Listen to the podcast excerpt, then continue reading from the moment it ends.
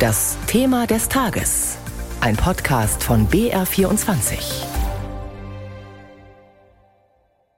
Mehr als 47.000 junge Leute haben die Schule verlassen, ohne zumindest den Hauptschulabschluss gemacht zu haben. Diese Zahl stammt aus einer Studie der Bertelsmann Stiftung für das Jahr 2021. Am höchsten ist die Abbrecherquote demnach in Bremen und am niedrigsten in Bayern. Aber auch bei uns im Freistaat haben mehr als 6000 Schülerinnen und Schüler keinen Abschluss.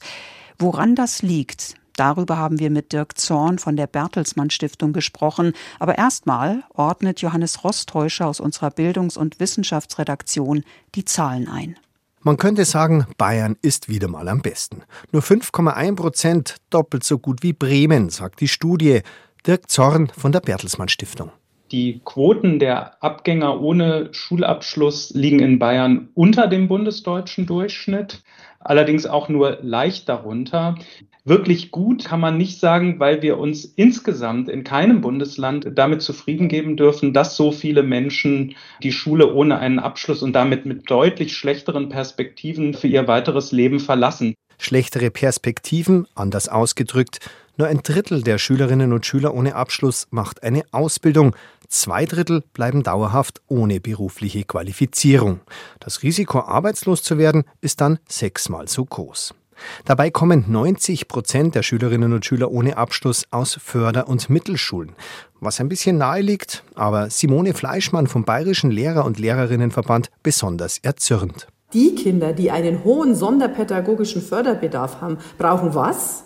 Die brauchen Profis. Haben wir überall Profis noch am Start? Antwort nein. Das heißt, dieser Lehrermangel schlägt insofern wieder mal dazu, wo die Schülerinnen und Schüler eh die schwächsten sind, wo sie die meisten Förderbedarfe haben. Und das tut uns in der Seele weh, dass wir eben diesen Kindern wieder mal nicht helfen können. Denn es dürfte in ein paar Jahren noch schlimmer kommen, sagt die Bertelsmann Stiftung. Denn unter den heutigen Viertklässlern erreichen immer mehr die Mindeststandards nicht, auch in Bayern sagt Simone Fleischmann. Die verweist darauf, dass immer noch weniger Abiturienten Lehramt für Förder- oder Mittelschule studieren wollen. Deswegen müssen wir gerade im Bereich der Mittelschulen alles dafür tun, dass junge Leute sagen, hey, ich will Mittelschullehrer werden. Und das wird er nur, wenn er die gleiche Besoldung kriegt wie der am Gymnasium und an der Realschule, wenn er Arbeitsbedingungen hat, mit denen man es irgendwie schaffen kann und wenn er ein Studium vorgelegt kriegt, wo man auch das lernt, was man nachher braucht. Kleiner Exkurs. Im Münchner Viertel Hasenbergel, das eher als benachteiligt gilt, gibt es die Einrichtung Lichtblick. Mehr als 200 Kinder werden hier betreut, die teils aus schwierigsten Verhältnissen kommen. Die Betreuung beginnt bei vielen Kindern tatsächlich beim Essen und beim Anziehen und endet nicht beim besseren Zuhören und Miteinander sprechen. Alle Förderung muss bei solchen Kindern so früh wie möglich beginnen, sagt die pädagogische Leiterin Dörte Fries. Den ersten Kontakt zur Berufswelt haben die Lichtblickkinder vor der Pubertät. Und was wir deshalb machen, ist, dass wir ab zehn Jahren mit den Kindern, wir nennen das erlebnisorientierte Praktika machen. Die gehen da in kleinen Gruppen in Betriebe in München. Dort werden sie in den Arbeitsprozess einbezogen, dürfen Sachen machen, wie zum Beispiel an der frische Theke was ausgeben, Obst anbieten, Regale aufräumen, an der Kasse sitzen. Das heißt, erleben, dass da ganz normale Menschen sind, dass die zum Teil ziemlich nett sind, dass die mit ihnen reden und dass sie dazugehören können. Von den Lichtblick-Ehemaligen kommen quasi alle im Berufsleben unter. In den vergangenen Jahren waren im Schnitt 2% auf Arbeitssuche, wie gesagt von Kindern aus schwierigsten Verhältnissen. Johannes Rostäuscher über die Betreuungseinrichtung Lichtblick in München-Hasenbergel und die neue Bertelsmann-Studie über Schulabbrecher.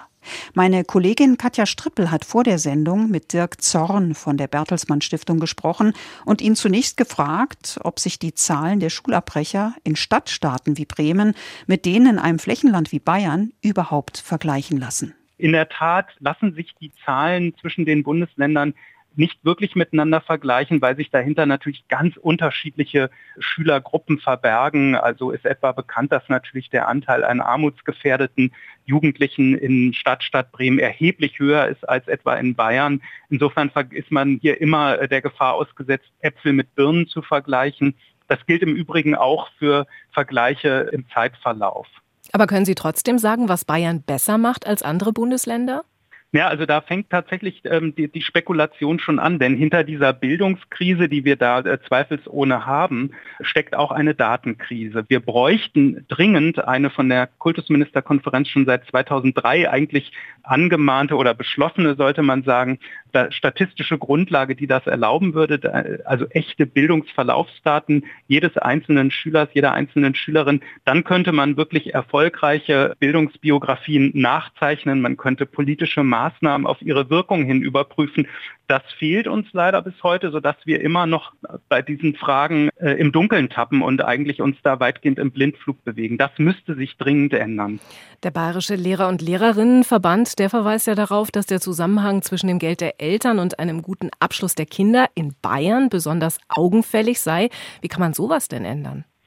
Na, das ist ja eines der hartnäckigsten Probleme, das wir haben. Gerade in Deutschland stellen wir bei jedem internationalen Leistungsvergleich etwa PISA fest, dass hier der Zusammenhang zwischen Herkunft und Bildungserfolg besonders ausgeprägt ist. Der Fairness halber äh, muss man aber auch darauf verweisen, dass Bayern im Bundesländervergleich äh, einen sehr, sehr guten Job macht, zum Beispiel ähm, junge Menschen mit Migrationshintergrund zu einem erfolgreichen Abschluss zu führen. Ähm, das gelingt anderen Bundesländern ähm, sehr viel schlechter. Aber es gibt auch hier einen eklatanten Lehrermangel und vor allen Dingen an den Hauptschulen. Dabei bräuchten die schwächsten Kinder ja die besten Lehrer. Die Hauptschulen oder die Mittelschulen sind in vielen Bundesländern inzwischen zu äh, Schulen äh, geworden, die den Großteil der Inklusion stemmen, ähm, die oft unter schwierigen Bedingungen operieren, wo sich auch Problemlagen ballen, weil viele arme Kinder dort lernen. Die Forderung ist richtig. Diese Schulen mit besonderen Bedarfen müssten besonders gut ausgestattet sein, sowohl was Personalressourcen angeht, als auch finanzielle Ressourcen, um eben zusätzliche Fördermöglichkeiten und kleinere Klassen zum Beispiel ähm, möglich machen zu können. Und was ist mit den ganzen Defiziten aus der Corona-Zeit?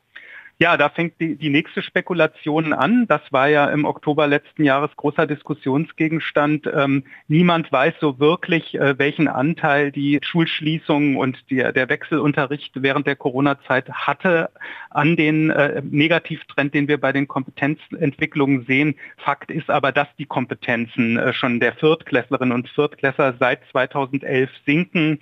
Auch in Bayern gilt das. Wir haben also eine riesige Herausforderung vor uns deutschlandweit, würde ich sagen, als Bildungssystem. Wir müssen um Schulabgänger ohne Abschluss zu verhindern, in der Grundschule dafür sorgen, dass alle die Basiskompetenzen erwerben im Lesen, Rechnen und Schreiben. Und das müssen wir tun unter Bedingungen eines Lehrkräftemangels, gerade auch an den Grund- und Mittelschulen, der so groß ist wie vielleicht seit 40 Jahren nicht mehr diese Aufgabe zu lösen, wird eine gesamtgesellschaftliche Kraftanstrengung. Das ist eine wirkliche Herkulesaufgabe, der wir da als Land gegenüberstehen. Informationen und Einschätzungen von Dirk Zorn von der Bertelsmann Stiftung, die heute eine Studie zu Schulabbrechern veröffentlicht hat. Und das war unser Thema des Tages.